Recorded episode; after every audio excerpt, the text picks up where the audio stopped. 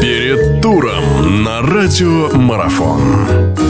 Друзья, всех приветствую. Наш эфир продолжается. Мы вновь говорим о спорте. И хотя Олимпиада, конечно же, у всех э, сейчас на первом месте, но не будем мы забывать о том, что существует достаточно много интересных видов спорта. И есть что посмотреть не только в Сочи, но и в других городах нашей страны. Так, например, э, продолжается чемпионат Суперлиги наш по мини-футболу. Наконец-то очередной тур состоится после такого длительного перерыва.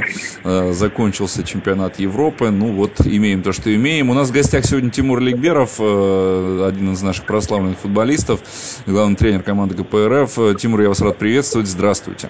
Здравствуйте. Тимур, вы направляетесь в Петербург, где КПРФ будет играть против Политеха. Прежде чем мы обсудим все перипетии тура предстоящего, давайте немножечко еще вернемся к Евро. Мы, к, сожалению, с вами не смогли пообщаться по горячим следам.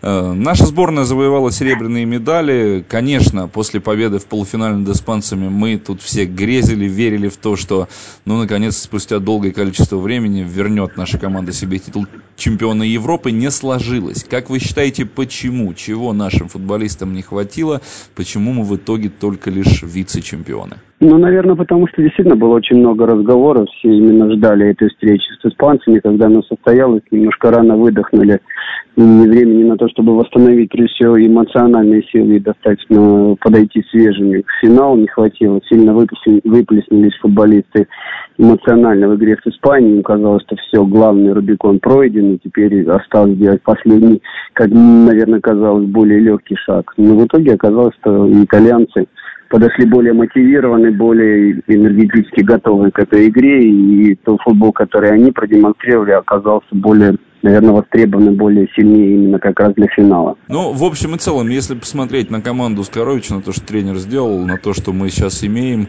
это, ну, я не знаю как. Понятно, что, наверное, естественно это, что мы будем на ведущих ролях и на следующем Евро, и на всех ближайших турнирах.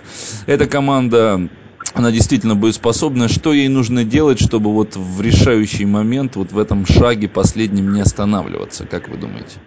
Ну, я думаю, что в любом случае, конечно, какие-то изменения уже произойдут и по футболистам. Некоторые, наверное, уже на этом чемпионате закончат карьеру игре сборной. Появляются новые футболисты, которые как раз не обременены вот этим. У них несколько такое чистое вот чувство, да, которое может помочь не бояться никого. И в них можно действительно уже воспитать футболистов, которые в самые решающие матчи Э, сумеют выигрывать. Потому что у нас очень сильный чемпионат России, считаю, и действительно те молодые игроки, которые сейчас появляются, купе с теми игроками классными, которые остаются в сборной, они, наверное, смогут, учитывая эти ошибки, которые сейчас э, совершили на этом чемпионате Европы, все-таки золотым медалям, потому что уже несколько раз были вторые, всегда чуть-чуть чего-то не хватало. То в игре с испанцами немного. Мы уже где-то рядом, и возможно, что с приходом новых футболистов, новой такой ну, формации, мы сумеем все-таки доказать, что мы